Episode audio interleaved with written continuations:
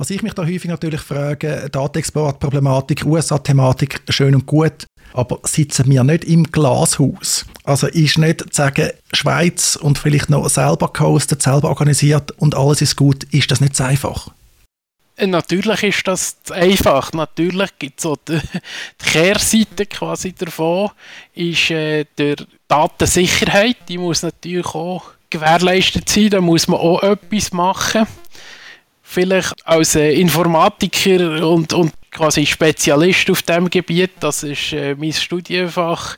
Das ist auch das, wo ich mich bei Gapfrutter mit beschäftige. Die Sicherheit ist das vielleicht etwas, wo, wo ich einfach für äh, was für mich selbstverständlich ist, aber da muss man sich natürlich auch darum kümmern.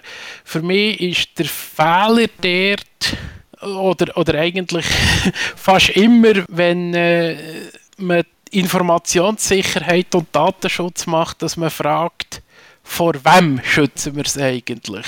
Und natürlich ist der erste Impuls davor zu schützen vor den wahrscheinlichsten Angriffen also irgendwelche Phishing- und Cyberkriminellen und so. Aber die Frage ist, was ist der Schaden dort?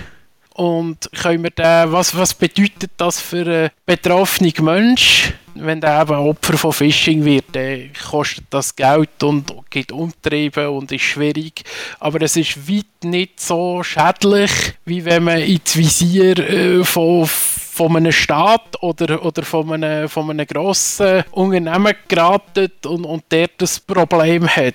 Das ist eine ganz andere Qualität. Das ist eben genau der Qualitätsunterschied, den du am Anfang angesprochen hast zwischen Staat und Wirtschaft.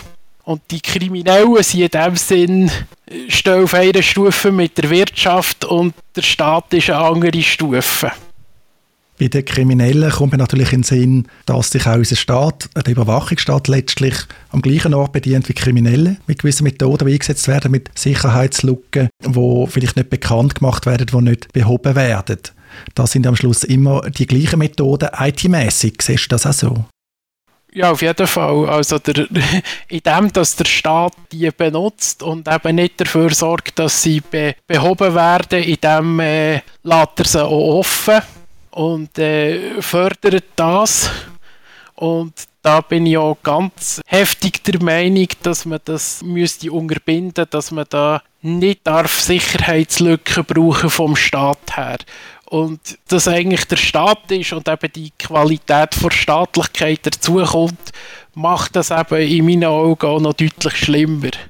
Und dort hast du schon ganz recht, wir hocken auch im Glashaus, weil auch unsere Geheimdienste äh, spionieren und auch, auch unsere Geheimdienste verhalten sich äh, sehr häufig so, wie sie nicht sollten.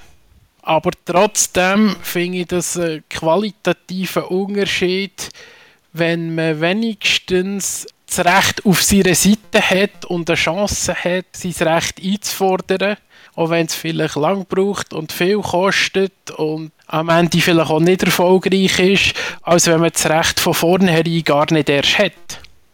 Da könnte man jetzt natürlich widersprechen, könnte sagen, gerade auch die USA sind ein Rechtsstaat, die Amerikanerinnen und Amerikaner sind klagefreudig etc. Ich will aber das Fass jetzt nicht aufmachen, weil das immer, glaube ich, einfach unterschiedlicher Meinung.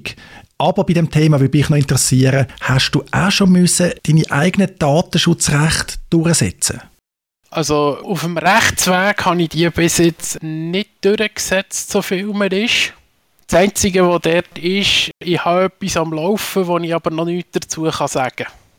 Oh, das ist sehr spannend. Aber gell, du bist nicht der besorgte Bürger, der da gegen die Bundescloud vorgeht. Nein, der bin ich nicht. Das ist etwas anderes. ja, sehr gut.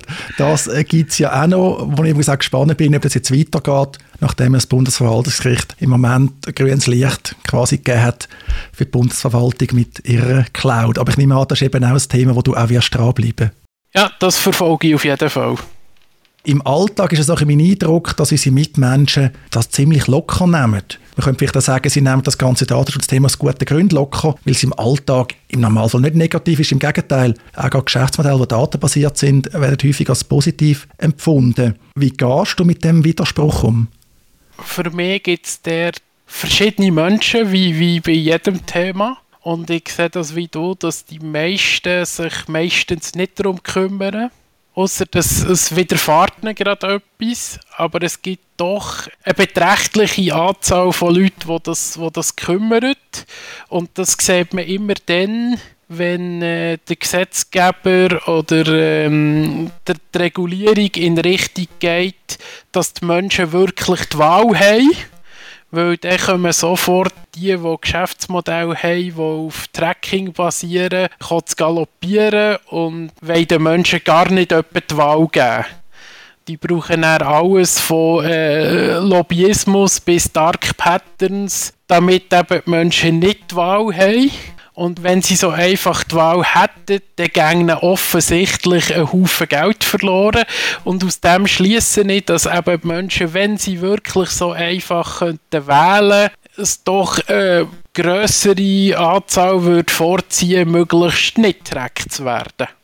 Wenn du jetzt eine Empfehlung könntest geben Jetzt ist man, ich sage, ein bisschen bequem, man hat viel anderes zu Leben, aber nur eine Empfehlung, um seinen Datenschutz, vielleicht auch Datensicherheit als Teil des Datenschutzes können zu verbessern. Was wäre das von deiner Seite?